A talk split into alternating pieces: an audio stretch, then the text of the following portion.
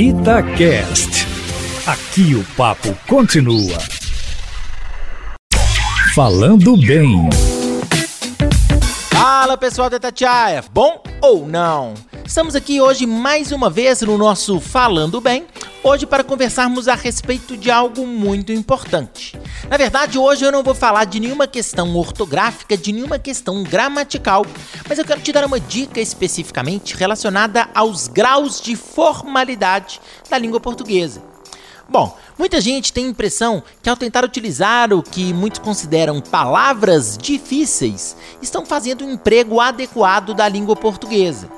Mas é muito importante que você perceba que no momento de utilizar a linguagem, você não precisa utilizar palavras difíceis. Você precisa sempre se adequar ao contexto da sua informação, o contexto do seu diálogo.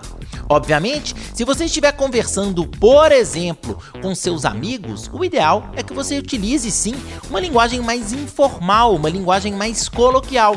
Esse é o certo porque quem manda de fato é o contexto.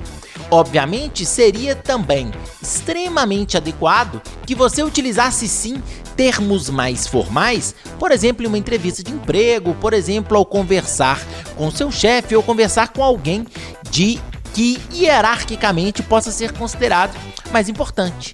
Mas vamos lembrar, é sempre importante que você perceba que a sua utilização da linguagem tem muito a ver com uma roupa.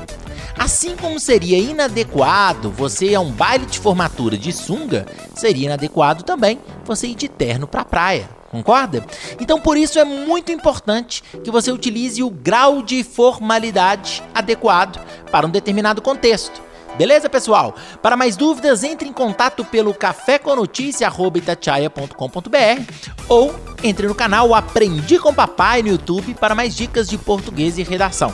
Beleza, pessoal? Até a próxima. Um abraço. Tchau, tchau.